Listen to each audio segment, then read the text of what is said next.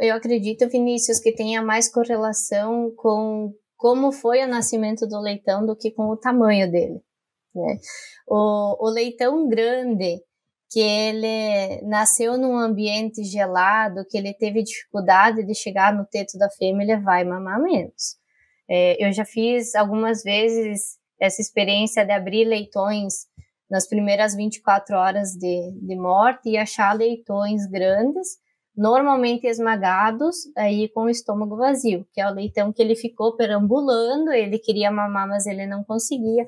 Às vezes uma fêmea que ela não consegue deitar, uma fêmea brava, e aí a gente tem leitões grandes que não mamam.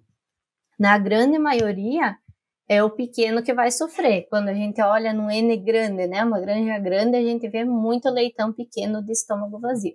Mas a gente tem leitão médio e grande também sofrendo por não ser colostrado, né? A gente trabalha só com colostragem na fêmea, nós não temos banco de colostro.